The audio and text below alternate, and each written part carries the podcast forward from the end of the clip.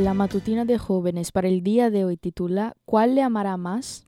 Dos hombres le debían dinero a cierto prestamista. Uno le debía 500 monedas de plata y el otro 50.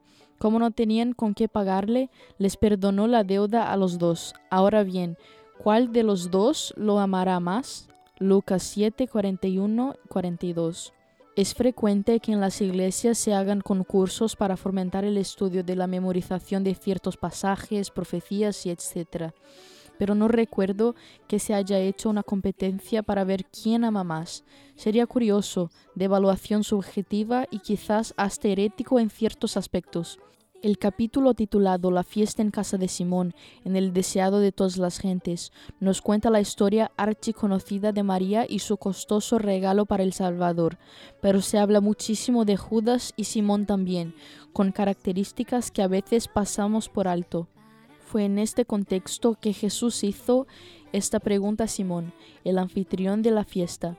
Simón era fariseo, había sido leproso, Jesús lo había curado y aunque su exterior se había ido a la enfermedad, en su interior aún quedaban muchas lecciones a medio aprender.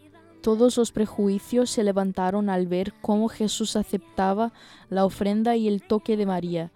Todo su orgullo se vino al suelo al ver los teños fruncidos de sus otros invitados. Qué fácil podemos perder la perspectiva de las cosas.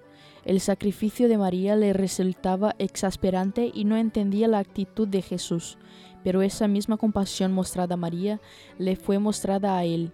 En vez de reprenderlo en público y acusarlo de forma directa, Jesús ocultó su enseñanza tras una parábola y habló con él de forma tranquila para no atraer más atención hacia esta conversación privada. Jesús enumeró las oportunidades que Simón había tenido de mostrar gratitud y amor hacia quien lo había sanado y cómo ellas habían sido pasadas por alto. El contraste entre él y María era claro. No importaba tanto cuanto le debía cada uno a Jesús, ya que nunca hubieron podido pagar la libertad y sanidad que él trajo a su vida. Importaba la gratitud, el corazón humillado y entregado y la disposición de servicio. Jesús también se acerca a nosotros y sin avergonzarnos en público, habla de una forma queda pero firme a nuestro corazón, si le damos la oportunidad. Aún tiene mucho para enseñarnos, aún tenemos mucho para agradecerle. Quizá nunca se realice este concurso en tu iglesia, pero proponte asentar las bases para concursar cada día contigo mismo para amarlo más. Esta fue la matutina de jóvenes para el día de hoy desde Bilbao.